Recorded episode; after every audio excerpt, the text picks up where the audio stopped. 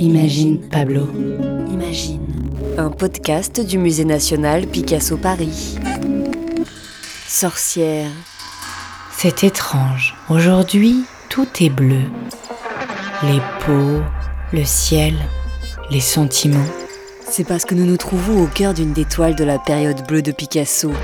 Ce bleu qui recouvre tout donne une ambiance mélancolique à toutes les scènes. Oui, et là, nous sommes dans un portrait. C'est la Célestina peinte par Picasso en 1904. Célestina Mais je ne vois personne dans tout ce bleu. Retourne-toi, elle est juste derrière toi.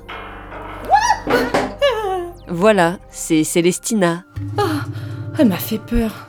C'est une vieille femme qui se tient seule, isolée sur un fond bleu, la tête recouverte d'un voile noir, le visage bleu pâle. Regardez ses yeux. Elle a un œil aveugle. C'est un fait rare chez Picasso. L'organe visuel avait toujours une grande place dans ses portraits. En art et dans la vie, tout passe par le regard. Oui, la Célestina, elle, n'a qu'un œil. On dirait qu'avec son œil sain, elle observe, tandis qu'avec son œil aveugle, elle lance des malédictions. Oh, c'est une sorcière. Sorcière? Vous avez dit sorcière? Jadis, quand vous prononciez ce mot, sorcière, vous déchaîniez les foules et la peur. Sorcière.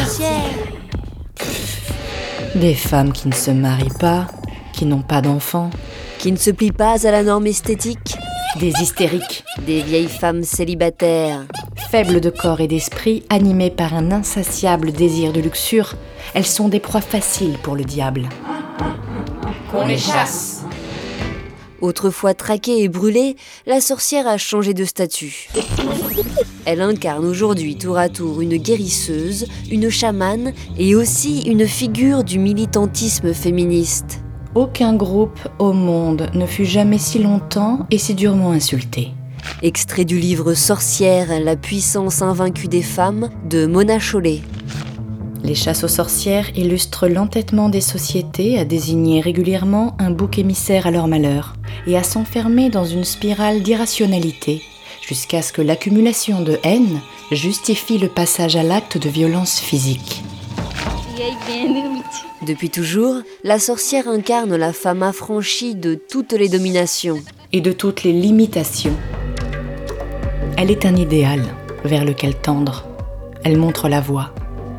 Certaines accusées étaient à la fois des magiciennes et des guérisseuses. Comme la Célestine de Picasso, La Célestina est un personnage ambigu. Célestine, avant qu'on la retrouve sur le tableau de Picasso, vient d'un incontournable de la littérature espagnole.